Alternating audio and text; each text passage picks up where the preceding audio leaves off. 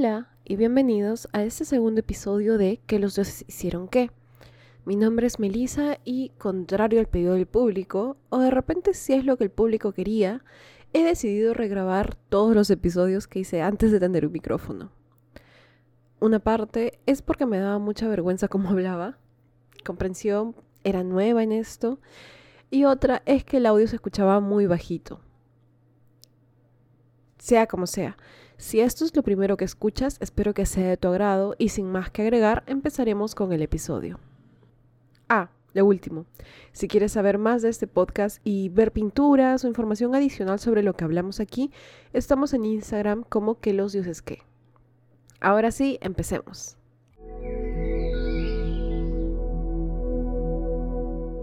En el episodio de hoy veremos a nuestro amigo, nuestro pata, amigo de todas, todes, todos, Zeus. A ver, ¿cómo ilustramos a Zeus? En tu grupo de amigos o conocidos de repente estará ese que es medio sonzón, que mete la pata siempre, que hace de todo, así, de todo, de todo, así que se humilla para que las chicas le hagan caso. Y por alguna razón extraña siempre le sale. O de repente conocerás al sinvergüenza que tiene varios hijos con varias mujeres distintas y no solo tiene el descaro de decir que no le alcanza la plata para pasar alimentos, sino que encima, encima el hijo de su mamá tiene más hijos.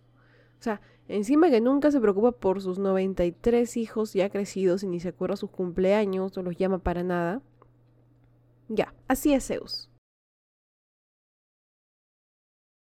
Después de lo que vimos en el episodio anterior, sabemos que pasamos por diferentes dinastías de dioses en donde unos se comían a otros, no literalmente, y otros sí literalmente, ¿no? Cronos. La batalla que solidifica el mandato de Zeus es la titanomaquia, en donde Zeus y sus hermanos se enfrentan contra los titanes que hasta este momento gobernaban. Como yo vengo del futuro, les puedo decir que tengo un episodio del año 2021 en donde hablo sobre esto más a fondo, así que si desean escuchar sobre esta guerra, les recomiendo oírlo. Una vez que vencieron los dioses que ahora serán denominados dioses olímpicos, se escoge a Zeus como el dios supremo entre ellos. Ellos habitarán en, valga la redundancia, el Olimpo, un lugar en el punto más elevado de los cielos. Este gobierno, el de Zeus, será un periodo de estabilización en donde la Tierra ya ha alcanzado madurez. Recordemos que todo esto ha sido creado no hace mucho, entonces en el inicio solo encontrábamos la nada absoluta. Y bueno, hemos visto cómo los periodos anteriores han sido como que un poquito caóticos, ¿no? Entonces ahorita la Tierra está como que ya tranquila, está floreciendo todo, los mares se están asentando, etc. Ahora, el universo es una cosa un poquito grande y Zeus lo sabe. Para esto, repartirá el gobierno de todo lo que está vivo con sus dos hermanos y ninguna de sus hermanas, porque patriarcado. Em, estos serán Poseidón, quien tendrá el gobierno sobre los mares, y Hades, quien se confinará debajo de la tierra, teniendo dominio sobre el inframundo y los muertos. Regresando entonces a lo que es Zeus específicamente, diremos que, a pesar de que en muchas ocasiones es descrito como un dios justo, todopoderoso, bueno, las historias que más resuenan de él son aquellas en donde es planteado como un playboy antiguo cuyo único fin en la vida es procrearse con cualquier cosa que pueda, y digo cosa, porque realmente no se limita a mujeres, ni hombres, ni objetos abstractos. Así es, mi causa tenía hijos por doquier. ¿Conoces algún héroe? ¿Algún dios? Probablemente sea hijo de Zeus. Así, así te la digo, desde ahorita. Seguro es hijo de Zeus. Un tema importante que recordarles también es que todos estos mitos tienen muchas versiones en ocasiones, así que si en cierto mito Zeus no es padre de alguno de los personajes, es probable que exista otro mito en donde sí es el padre de alguno de ellos. O o de todos. Mm, también puede ocurrir, en verdad. No me sorprendería. Su primera esposa se llamó Metis, quien fue la hija de Océano y Tetis. Ahora, Océano, eh, los dos son titanes. Metis era la encarnación de la prudencia y de la sabiduría, una reina, Metis. Ahora, ¿qué pasó aquí? Metis queda embarazada de Zeus. Qué emoción, ¿no? Un bebé por fin, el primogénito, la familia debe estar feliz. Ah, no. Urano y Gea estaban envidiosos. Les quitaron su casa, su reino y ahora encima van a tener un bebé. No, pues así no es. Ellos, porque así es la familia, mucho amor siempre, le lanzan una maldición y le dicen a Zeus que si Metis daba luz a un hijo varón, este hijo un día destronaría a su padre tal como él hizo con el suyo. A esta familia le encanta, si le encanta eh, no solo el poder, las destronaciones de poder, ¿no? Este, uy, qué miedo, a ver, de repente mañana mi hijo me va a apuñalar y me va a quitar el reino, uy, qué emoción, ¿no? Nos hace vivir al, al, al extremo, supongo, ¿no?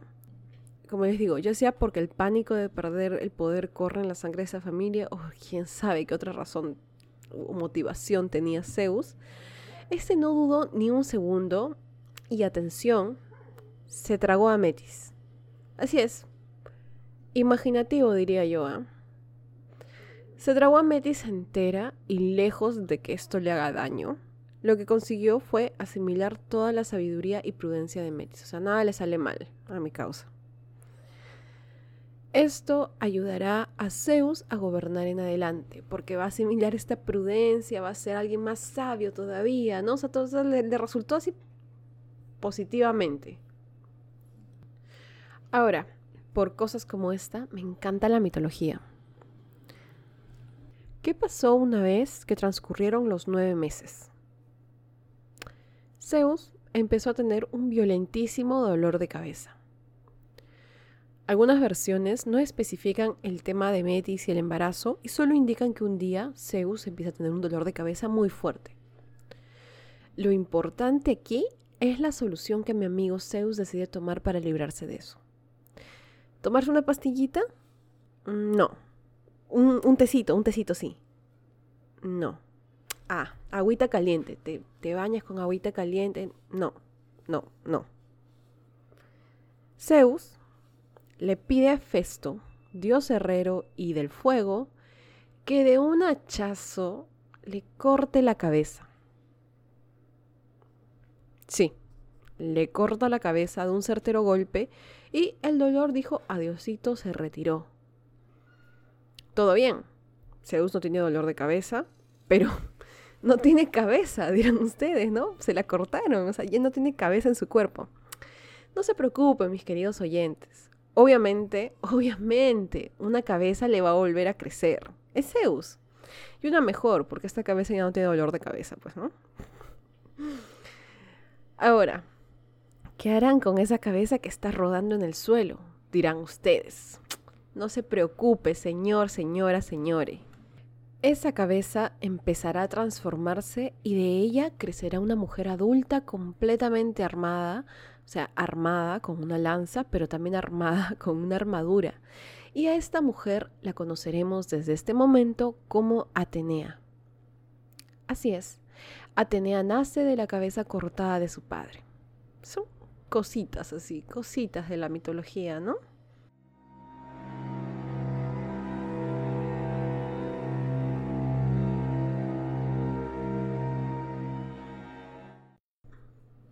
Continuando entonces, Zeus, quien es ahora el soltero codiciado, va a decidir decepcionar a muchas mujeres casándose.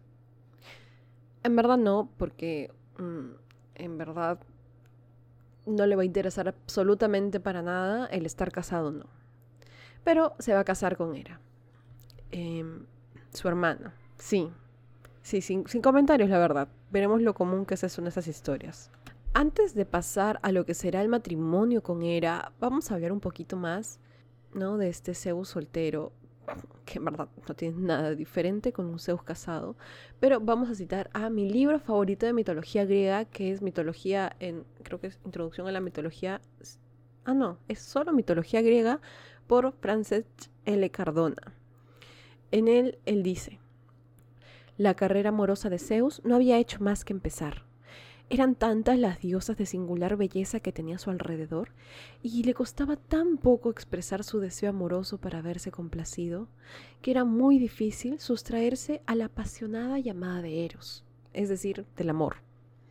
Y es que, atención por favor a esta parte, si el ser humano no es de piedra, los dioses griegos, mucho menos.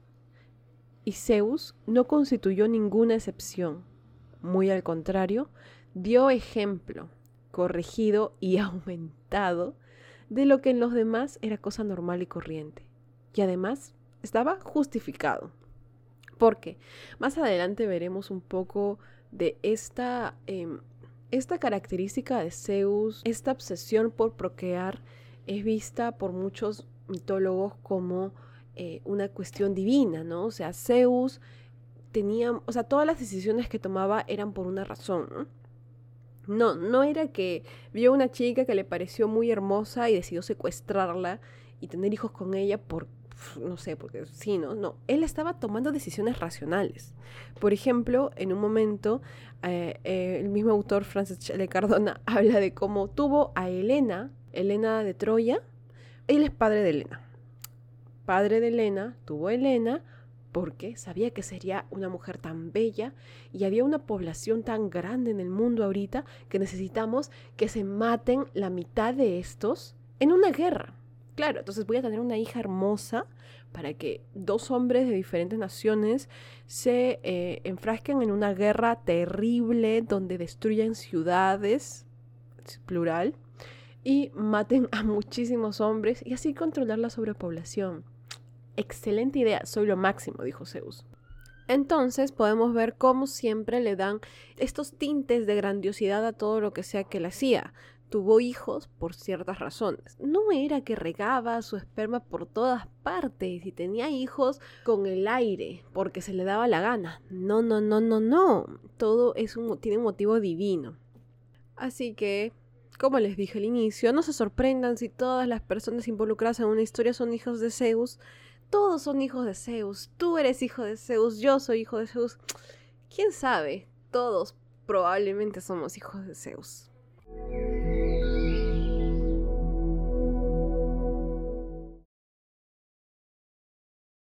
Zeus entonces contrae bodas sagradas con Hera, pero eso no significará absolutamente nada.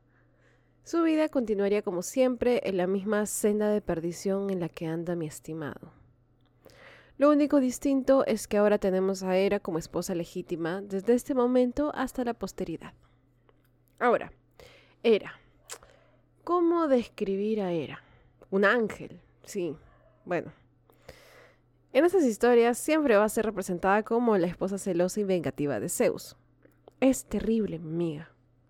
Hera no solo va a castigar a toda aquella persona que tenga la desgracia de atraer la mirada de Zeus, sino que lo hará de la forma más terrible y orquestada posible. Cuando Zeus se enamora de Leto, por ejemplo, la madre de los gemelos Apolo y Artemisa, Hera se encarga de que ésta no pueda dar a luz, haciendo que la tierra no le permita tener asilo o sombra en ninguna parte de la isla.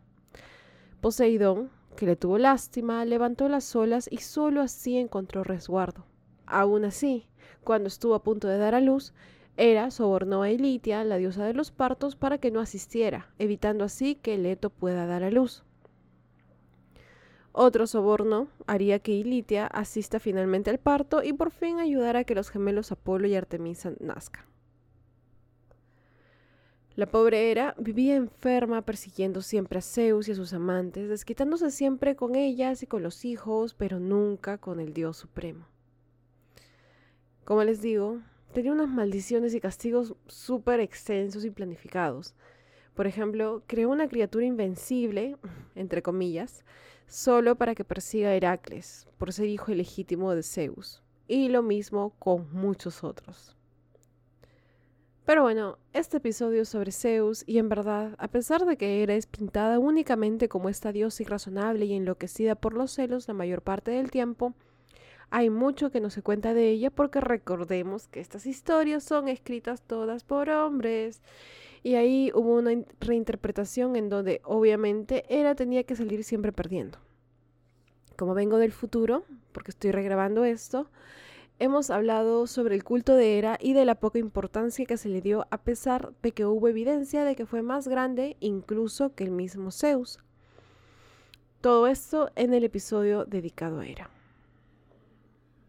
Pero sobre Zeus hay mucho que decir y de repente las palabras no alcanzan, así como un episodio no alcanza. En el siguiente episodio, que ya está probablemente disponible, que es ese sí es el mismo episodio original, solamente que le subí el volumen y le arreglé una que otra cosita. Em, vamos a escuchar dos historias sobre los amoríos de Zeus.